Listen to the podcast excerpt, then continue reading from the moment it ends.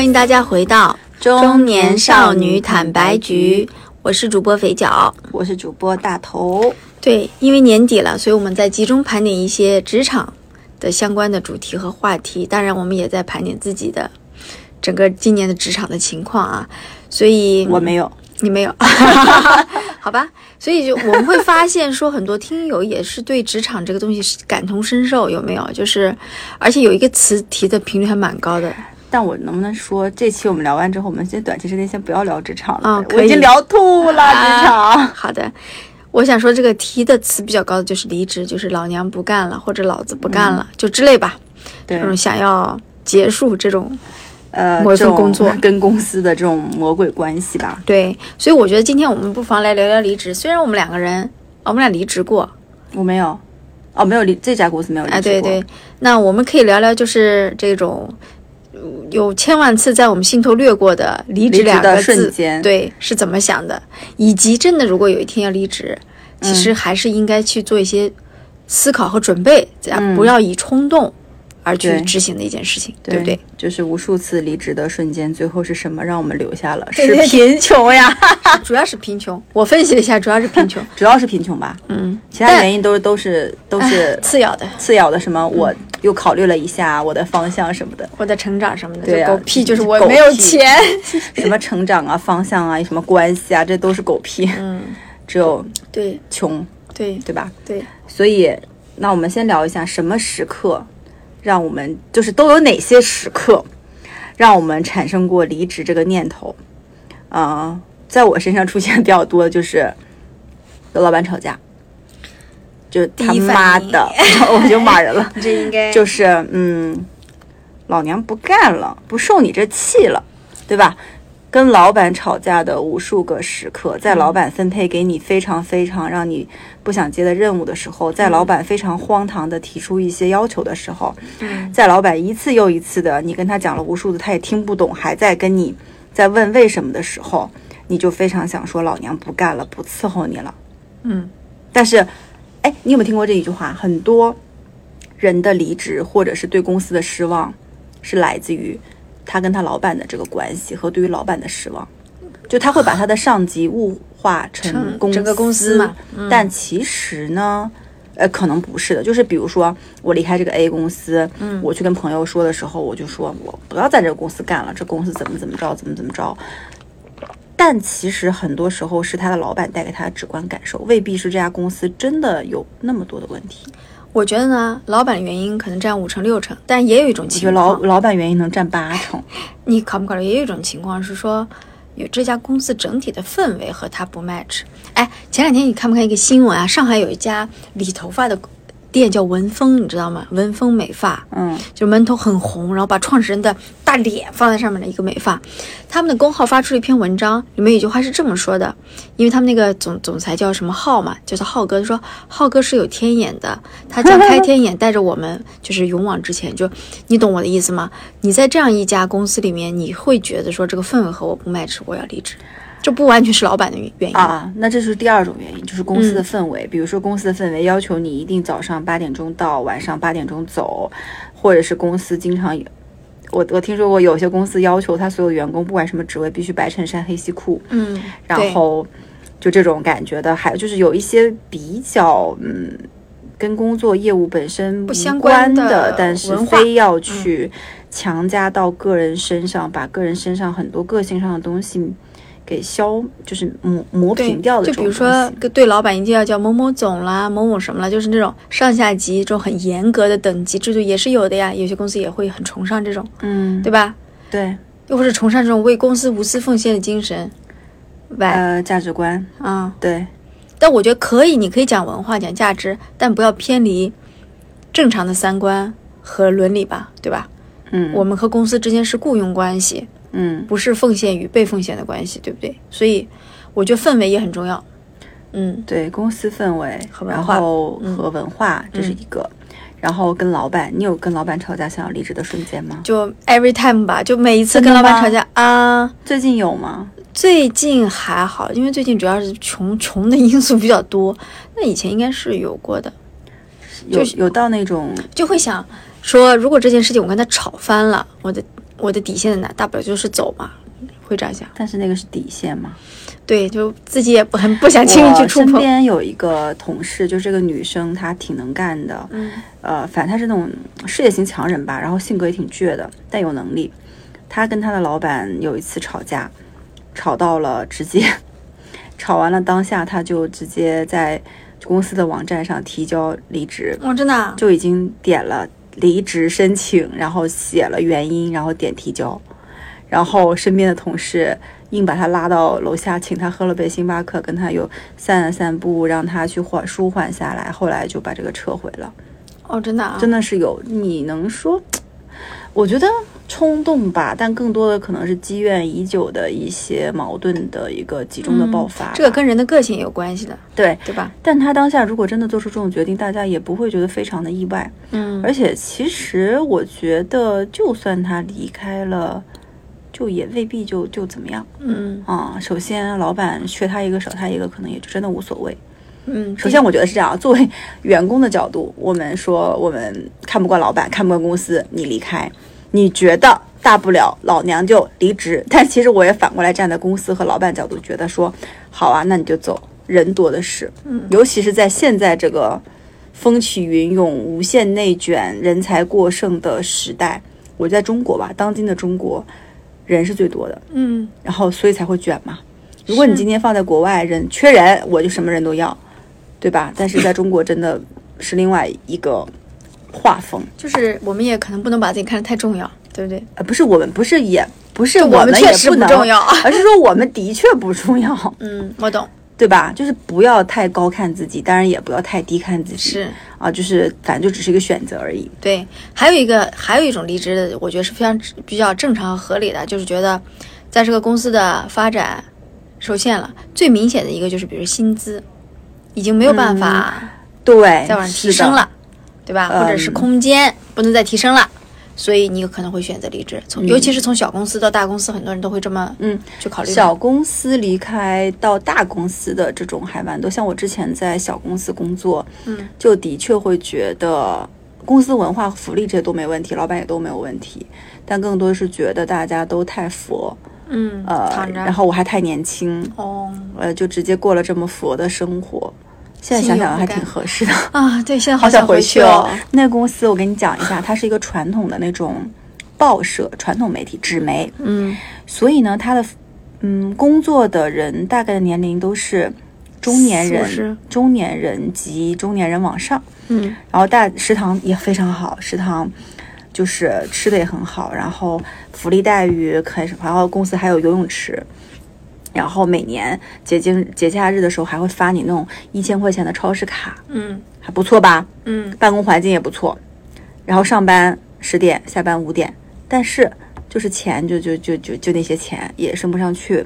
你看到的未来你的路径，要不然就是你就是卖这种刊例架、卖报纸的这种这种年刊这种销售上面，你特别特别厉害，一层一层赚这种外快赚提成。你要不然就是说靠资历混到什么。主编啊，再往上，但这种都是年龄很大的老老头在那撑着，对吧？你也上不去，所以说就上升路径受限，所以后面就就就选择离开。对，这还是比较理经过理性的思考和分析的嘛。对，但是不是就跟前面那两种就不太完全一样。对对对，就是你对这种公司就很平，就你也不会很爱，也不会很恨它。嗯，讲起来就是一个客观事实存在的，对，但也有一些公司是因为他妈的真正是个老板，就是嗯，对，就可能客观原因也是有的。有。那还有一种情况，我其实也想过啊，就是你不得不，比如说你家里有人生病啦，嗯。或者你觉得小孩的教育嗯真的落后很多啦，就没有人管小孩啦，就我周边有蛮多人是双城工作的，哦，比如他们在杭，州上班，但他生活在上海，嗯。也有可能他在杭州生活，他在上海上班，嗯。反正就这种。然后他就会，其实这些人我都 蛮佩服的，服的。因为我是挺难跟嗯。我的儿子分开那么久，这样就是为了工作什么付出的，所以我还挺佩服他们的。那他们其实选择离职的原因，就是还是要回去那个城市照顾小孩、照顾老人。嗯啊，就是这种，就是无法陪伴，比如说生病的父母呀，无法陪伴子女呀，这是一个挺主要的一个想离职的原因，就是换城市去照顾你的家里人。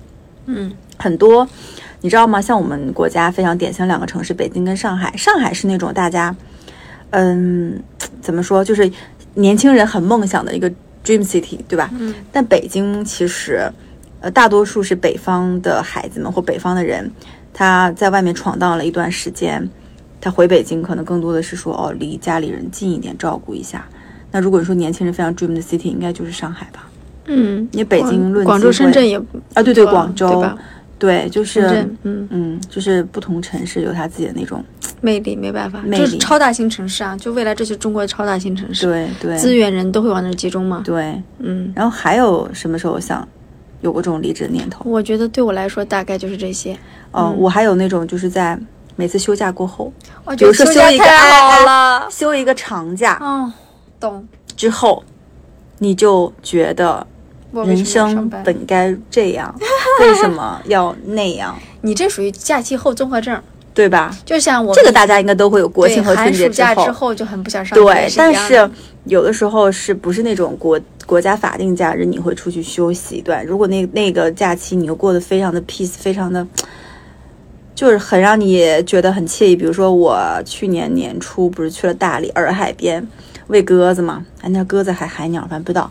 然后就是一月份那个地方还是艳阳高照，嗯然后很暖和，嗯然后旁边都是花，就是云南嘛，花很多，嗯各种多肉。然后你就白天在洱海边喂那种海鸟，晚上在那个烤火喝热红酒，你就觉得天啊，这种才是生活呀！我我回去那个日子真的就没法过呀，回去就看汇报呀，加班到十一二点呀，对吧？就这种日子，你就在这种时候，就休假过后或者玩的非常尽兴之后，就想离职。想离职。但是想想，如果不上班，就没有钱可以继续这样玩了呀。其实也有想过，说不上班的话，过这种生活，我做什么样的职业可以，就是既能赚钱又能干这种，好难、可能。就是自己理财、做投资人、做股票，哎，所以自己投资股票吧。接着来聊聊，为什么有了这些冲动？对，就像我们俩就无数次骂老板的这种冲动之后，离职的冲动之后，我们没有离职。你说一下吧。我觉得最重要原因就是我们刚才说的第一个，就是我们还是需要钱的，就是我们需要我我是一个不没有每个月没有固定收入，我会很没有安全感的人。那你之前创业的时候呢？我有工资的呀，拿的呀，哦，就是你其实也没有过过那种，特别呃，你你就是从毕业以后到现在有过过那种，就比如说几个月没有工资，没有，我受不了，我我安全感在这方面的安全感挺差的。我还好哎，我有，嗯。就是呃，不过那个时候也不能说完全没有吧，因为那时候我是找我老过来找我当时的男朋友，现在的老公嘛，啊，三四个月就没有工作，就是每天在杭州疯玩儿，花花花男朋友的钱吗？还是怎样？自己反正也没啥，自己没啥存款，那时候赚的少呀，啊，是一个月三三千，就反四千的正住是住在嗯我老公那儿，啊。吃嘛，反正他吃就给我吃，就天呐，你别被人包养的感觉呗，好开心哦！对吧？然后玩儿什么的就他上班，你玩，我玩，因为比如说杭州，你有很多什么西湖这种景点免费啊，坐公交车去就好了呀，公交车没多少钱。然后，对啊，就还好呀，我也不会觉得非常慌，只是玩了几个月，觉得嗯差不多，然后该找工作就找工作去了。哦，啊哎，你在找下一份工作的时候，HR 都不问你这三个月你干嘛去了吗？就是 gap 一下呀。哦，挺好，挺优秀的。，对，我觉得这种个人原因就真实讲，嗯对，不过对这这里要提，就是我觉得很多，比如说年轻人在面试一些工作的时候，因为每个人可能会有这种 gap year，或者是之前的职业怎么怎么样，后面就中间的断档嘛。嗯如果有 HR 问你的时候，我觉得大家还是诚实回答，嗯，就不要去讲一些有的没的东西，因为我觉得我们那代可能就还好，现在新的年轻人真的很多都是要 gap year 的，你知道吗？就我身边的朋友，他跟我说，嗯，可能干完这一两年，他后面要 gap year 去看看世界，去看看后面的生活是不是还要这样过，因为他觉得到三十三十岁这个档口，我的也不能说积蓄说足够我怎么样吧，而是说至少我短暂一两年不工作是够的，那我。也没有什么小孩压力，那我去看一看我后面的人生到底要怎么过，是继续这么卷着去赚钱，还是说有另外一种可能性？嗯啊，就是我觉得这挺好的。我觉得每个人都需要有这种，也不能说自省吧，就是自我唤醒和自我认知的一个过程。嗯，我觉得是要的。但我觉得啊，如果你选择 gap year 什么也没问题。但我的嗯建议，真心的建议是说，如果你的整个是职业生涯里面的职业经历都相对比较长和稳定，你在中间选一段 OK 的。嗯但如果你本来就是比如说一年换一次工作，嗯，你的简历其实会非常难看，你再给自己加一个 gap year，后面就很麻烦了。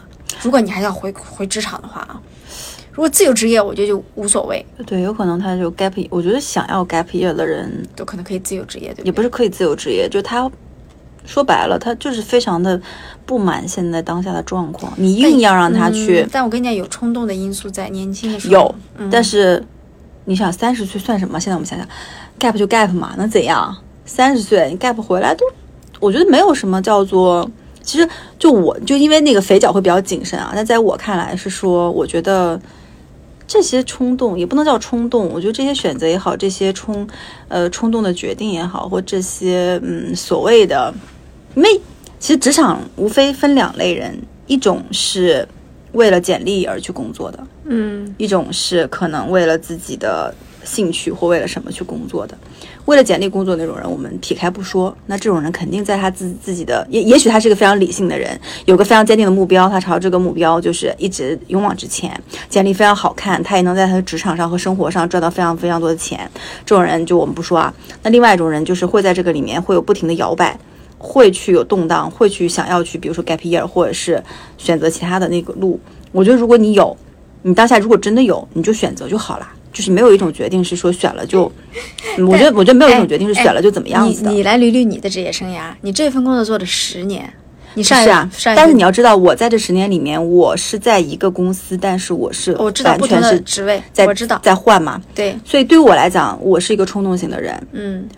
但你但你没有冲动的离职到立马离职，你只是换了公司内不同的岗位而已。对呀、那是因为我区别的。我是有长线要拿的东西嘛，就是不是说就说你自己有没有认清这件事情？那如果说真的年轻人啊，因为我大部分人不是像我们公司这种情况，我觉得、嗯就你离开了，就真的是离开了。嗯就我觉得我最近就越来越有什么感觉，就是说。你如果真的心心念念想要去做一些尝试和做一些事情的时候，不要给自己设置太多的障碍。有的时候很多决定就是做了就做了，哦，为自己负责，就是不要去思前想后，反反复复。如果这个念头你，呃，我不是说想第一次啊，你已经想了三次、四次、五次，不停的重复，不停的在脑海里面去重复的时候，然后你一直就每次都犹豫，每次都犹豫，那我觉得这件事情就是你非常心内心非常想要去要做的事情，那你就去做。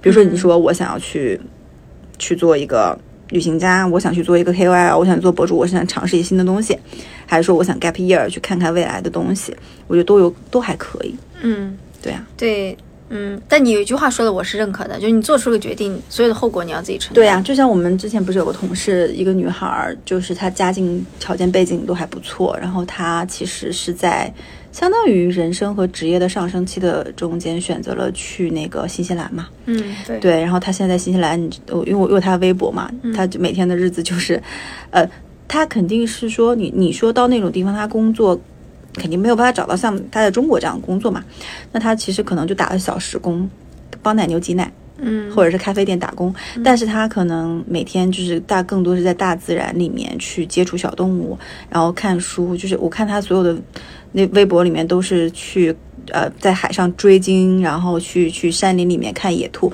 那可能他觉得这样的生活是 OK 的，然后他会去免费的图书馆看看书。啊因为我真的觉得啊，就是世界上非常多很美好的东西，其实都是免费的，比如说书。你可以去西西弗书店看书呀，看一天呀，没人管你的，对吧？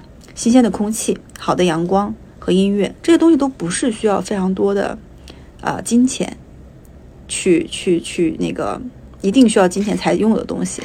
所以我觉得，如果你追求的是这个，我觉得是可以的。就我又不得不，你作为理想主义，我作为现实主义，我还是想说一句啊，不要只看别人的微博，好不好？就是对，当然了，他的人生中肯定有一地鸡毛啦，就是说，比如说房租交不下去啦，对，对，或者是怎么样啦。但是我话又说回来，房租在当当今的城市里，房租能交下去的我们，所谓生活还富足或者买房买车的我们，每天又过得有多开心呢？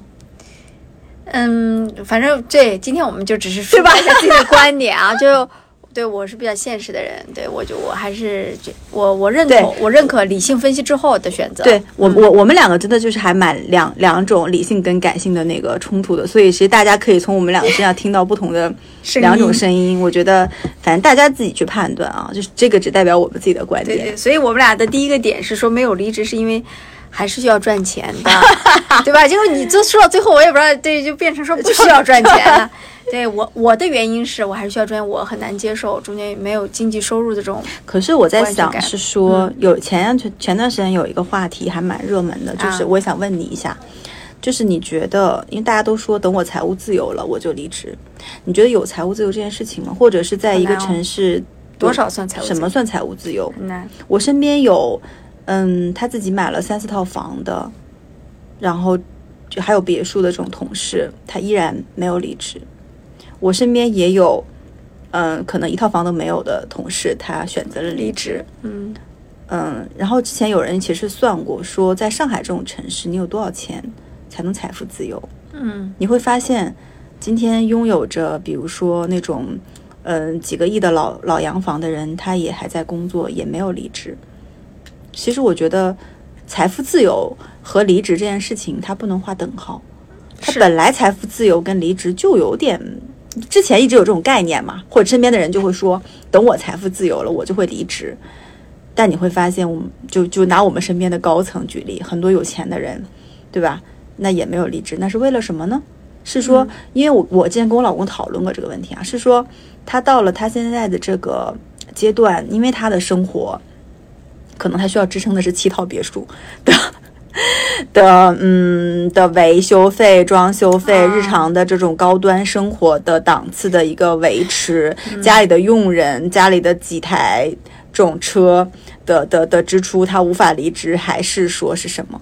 是不是欲望跟需求的一个东西是？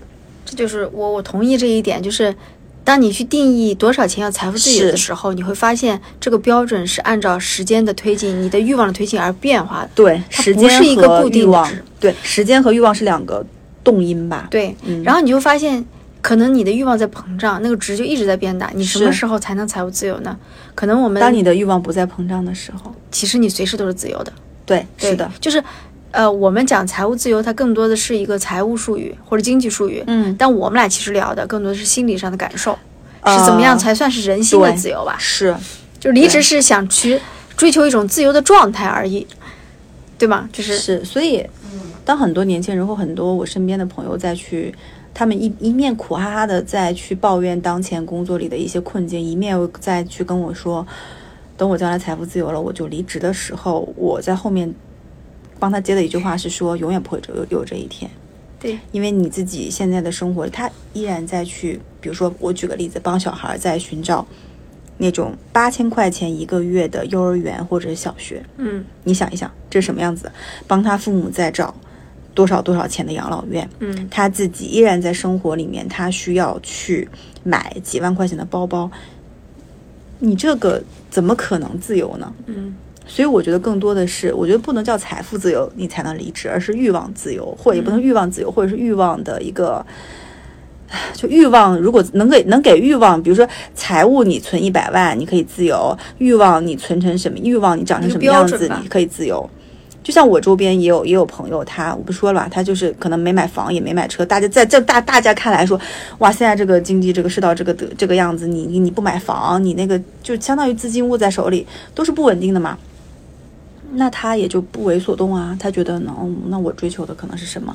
就是这种人，他可能自己在自己的欲望上面，他是能够自己去说说得通和把控的，就是控制你的欲望。嗯，你自己能控制就住他，而且你要了解他啊，不是说你要硬把他压下去，那就很很苦。你也不能任着他野马信马由缰一样的跑。是是是，如果你一方面欲望要信马由缰一样的跑，一方面你又想要离职，好矛盾啊，好纠结啊，就很就很难啊。嗯所以这是一个欲望跟你自己的一个博弈的过程吧。嗯，对怎么样？说说我我们的欲望。啊不是 我们俩不是说离职吗？对，但是就讲到了财务自由跟离职钱的问题，钱的问题，因为你就是会有一个话题，就是你存够多少钱可以够你离职嘛，嗯对不对？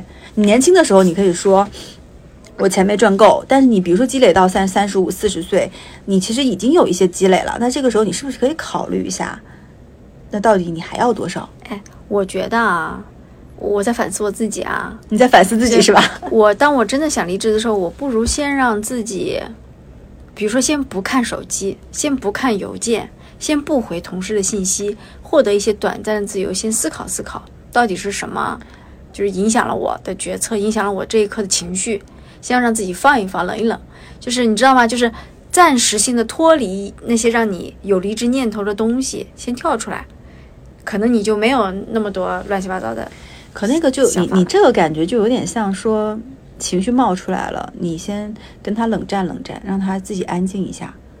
就像小孩闹情绪，你让他冷静冷静一样，但小孩依然会闹情绪啊。就尤其是你的邮件、你的你的公司的东东西，他不会因为你不要去看他，他不冒出来。但是我让自己片刻自由一会儿。你你片刻自由 OK 的，你甚至可以休个小小短假、小长假都 OK 的。但是你依然要回来面对这些问题。是，就是你不能，当你呃片刻自由之后，你不能逃避它。我曾经也试图啊，就是在很非常非常混乱、非常非常崩溃的职场的时刻去休假。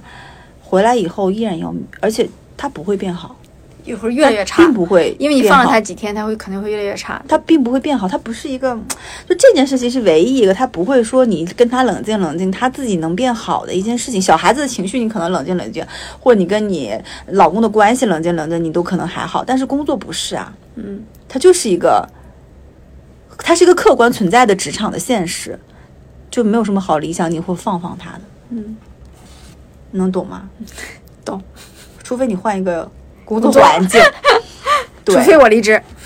对，然后，嗯，除了钱啊，所以我们刚刚谈钱谈了蛮久啊。对，还有一个就是说，我觉得还有一个就是我要讲的很重要的，就是说最后没有离职的原因是说，你就是你刚才说的，如果今天我真的休假休了五天，我我过得非常好，很安静，回来之后依然面对这样问题，那就是你冷静下来之后。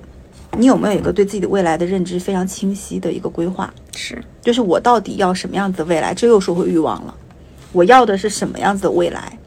我要的是要在一二线的城市里面，让我的小孩上私立学校，然后我们可以就是出入这种，就是就是至少说中产阶级的这种超市买东西，呃，父母可以将来去养老院没有后顾之忧。呃，这样的一个生活，就是维持你中产的这个现状，或者是说，年轻人就是我在这个城市买买到一个第一第一个房子，这样就够了吗？还是说不是这样的？还是说，我觉得大部分的人是不清楚未来我到底要什么，他只是被他周边的人的环境和卷的这种情况往前推，别人买了第二套房，他也要买。哎，别人说，哎，最近小王，我去那个那边去看了一套那个临湖的别墅，不错，他也要去看。我身边很多这种人说，哎，我们家小孩学了吉他，非常好，学了钢琴考级了。你看那谁家小孩多厉害啊！好，那你给我推荐给我，我们也学。我们小孩英语已经会一千个句子了，你要不要学？你没发现吗？就我身边，我发现很多人是被对比被别人的这种。行动和决策推着走，嗯，所以他会把自己压得越来越紧，把自己压得越来越紧，因为这些东西都需要钱啊。是呀，哪件事不需要？那把自己压得越来越紧，他又需要越来越多钱，他当然没有办法放弃眼前的工作，他就只能隐忍，嗯，对吧？所以我觉得大家如果说真的有离职的想法的时候，你可以就还是那那句话，为自己规划一个比较清晰的目标，呃，不管职业目标还是人生目标。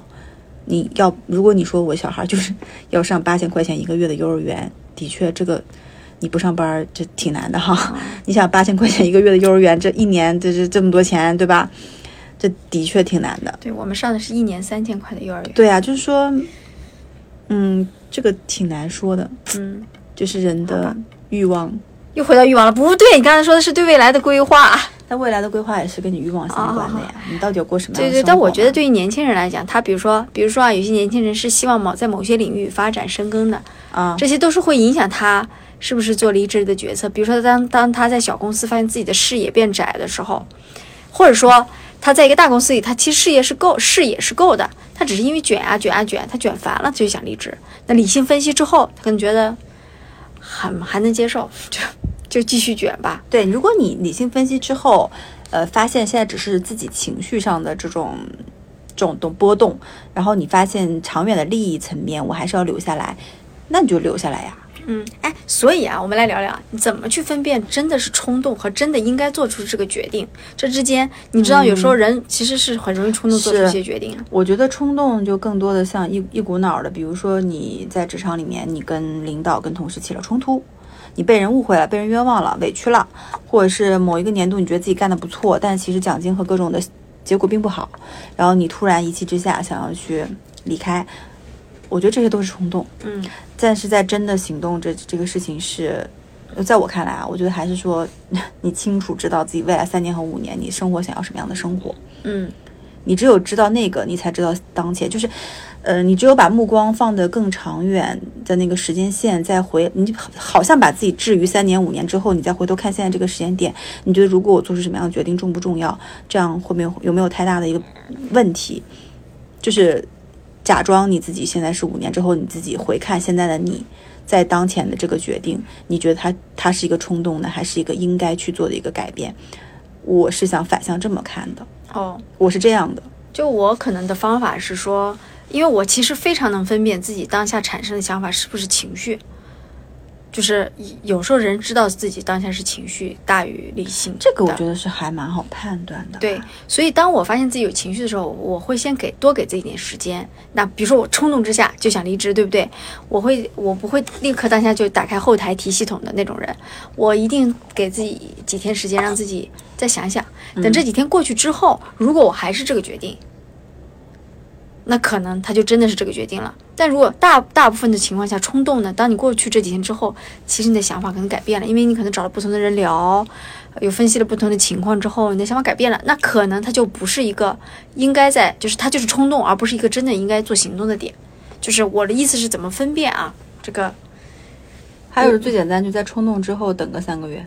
啊，三个月这么久吗？哦，就是 就是，你至少不会办法，对吧？等，不管什么样的冲动，我也不，我也先不分辨，我就晾三个月。嗯，就跟离婚现在还有冷静期，离职也可以有个冷静期一样的。离职对有个冷静期，对吧？当你发现三个月后，比如说你是因为领导 PUA 你，或者是公司氛围很神奇，嗯，真的不行了，那我觉得该走就走。没什么好留恋的。对，但是有很多情况下，你就比如像大头这种很冲动型的人，哎，你你别就，我觉得你对我定义是有问题的。首先，我是感性，但我不是冲动。你看我冲动了吗？嗯，在离职这件事情上啊，在离职上你非常理性，非常 very good。因为你是站在，就是你我其实我会有情绪，但我不会被情绪冲昏头脑去做错误的决定。是，就我是在理性的决定上面去冲动啊。你想想是不是这样？是是是，你这几年有有所改变，但我冲该冲动还是冲动啊，但冲动不至于做出决定，只是冲，只是情绪上冲动。我该发泄的会发泄，因为我不会把它闷在心里，让自己去生气。你的一个优优点就是说，你冲动完了你会找人说，你找我哇哇哇哇啦，完了完了以后呢，你可能哎疏解了，对你疏解了，其实你不一定真的需要给你意见。我觉得我在婚姻里面也是，比如说我生气了或怎么着，我就哇哇哇发完，我就忘了。就今年的记忆就是忘了呀，就这种其实性格真的单纯只是需要发泄。对，那我们讲一讲，就是如果说今天前面的我们都思考过了，也想过了，如果真的要离职，我的给我自己的 last day 是，比如说我三个月之后要离职，那我要做哪些准备？你觉得？我作为一个曾经创业过和离职就是做过这种人，我一定要先提醒两个点，这两个点非常重要。存钱。第一不是，第一了解一下你的社保缴纳的，比如说公司是每个月几号给你缴纳社保的，社保一旦断了，你未来在买房、买车、摇车牌都会有影响。嗯，所以我的经验是，社保一定不能断。虽然社保断了之后可以补缴。那我给大家一个小 tips 啊，嗯，现在就原来社保这些不是你还要相当于你要挂靠一个公司，然后帮你去交嘛。现在就神奇的淘宝好像就可以搜这种服务了，就是你它的代缴本质也是挂靠公司，对，只是说就是就就你自己不用去操心那个中间的那些什么流程那些东西，你就直接淘宝上找一个卖家可能做这个的，你帮我代缴，然后就就不要帮你断掉就好了嘛。对对对，社保呢它不是这个钱本身重要，它影响了你一些资格。对对对，尤其买房买车对对对反正钱嘛，每个月也没多少钱。是没多少钱，啊所以呢，我觉得硬性条件一定要记得。第二呢，很重要，了解劳动法，嗯，知道你的权利义务是什么，知道公司的责任是什么。不然你有些时候啊，我跟你讲，有些年轻人就是在离离职或者被裁员的时候，三句两句话被就被吓住了。哎，对对对对对，啊其实对这里一定要讲，尤其年轻人 该跟公司去争取的，比如说我随便举个例子，你今天离职是因为呃公司老板 PUA 你，你长期在非常抑郁的环境里面去工作，你甚至觉得自己怀疑自己，怀疑人生。其实我觉得啊，你都可以去看一下心理医生，是不是有轻度抑郁症。如果真的有，公司是要赔钱给你的。哦，这样子啊，是的，哇哦，就是但也不值得庆幸，就是不值得庆幸，只是说我们是不是把自己要的应得的那份权益要回来。对，因为劳动法呢也规定说，只要只要我们提前三十天通知用人单位，需不需要得到同意都无所谓，你只要尽到这个义务，你就可以离职，提前三十天，嗯。对吧？然后所有的工作交接，你的离职证明都是得有书面的东西给到你的，嗯。不然后面你很多事情说不清了。随便说啊，比如你离职后，公司说，哎，这个人这件事情做错了，导致我们产生了多少多少损失，来跟你搞事情打官司。嗯。那有些书面的东西，该交接的交接，该留的留，都是要做清楚的，对吧？这是我先要提醒的两个点，很重要的法律和规则我以为你会先提醒存钱，存钱呢，当你三个月再存，已经来不及了 要提前存。啊、存钱但是现在年轻人大多数月光哎，对存钱，我是从工作第一天就开始存的，所以嗯，我知道，对大家算了吧，能存就存，存不实在存不下也反正也能再挣。对。但是我的想法就是，你也知道我这个人就是手里有个几万块钱，我心里比较有底，哦就我怕离。你哪里只有几万块钱？就我我这样离职之后的几个月，我不不慌嘛，啊，对吧？对，像存钱这事儿，我们也给不出太大建议。对我来讲，我就没存多少钱，是我就没存钱啊。是然后对，然后那就我我我给出一些就是我能给到的建议吧，就是我觉得大家可以先算好，呃，就是如果你离职之后，每个月的支出金额，就是哪些地方是持续用钱的，比如说刚才你说的缴纳社保，嗯每个月支出多少多少钱。那比如吃喝住，你大概需要多少钱？如果你是自己的房子，你依然要还房贷，对吧？你的租的房子，你的租金，你吃吃喝喝，对吧？多少钱？你这些我我我能想到的啊，就是吃喝住还有社保，其他就其实没有什么特别一定要开销的了。然后还有个就是说，哪些是可以在你现在生活中舍弃的一些无效的这种花费，比如说社交，一起去出外面吃个饭、喝个酒，这种是不是就可以就可以去掉了啊？然后算好你离职以后你每个月的硬性的一个成本，比如说五千块钱。那你一年你想 gap year，或者是我我暂时半年都不想找工作，想放松一下，那你算算吧，五六三万，那我存个五万，是不是就先够了？就是心里还有点底儿嘛，就不要把自己逼到绝路。是对吧？毕竟有一些额外的开销，你也说不好啊。这种东西，我觉得存钱按照这种方式，我们不是说说咱要存个几百万再离职啊，咱不是，咱这是按照最低标准，给自己一个最低的一个这种标准去去去那个什么的。然后这个，然后还有一个就是，我觉得可能要提前做好的是，我觉得更多离职之后是一些情绪上，可能你会刚开始非常爽，嗯，但后面可能没过多久，你会陷入一个很焦虑的一个一定会，状态。嗯，那就是首先啊，我觉得离职之后肯定会焦虑，没有人不会焦虑。嗯，那就是核心还是说你防止焦虑的办法、方式方法，我觉得在离职之前也可以想好。嗯，你那你就是要对自己，比如说你说你要休六个月，你要休一年，对吧？那你对你这六个月的一个规划是什么？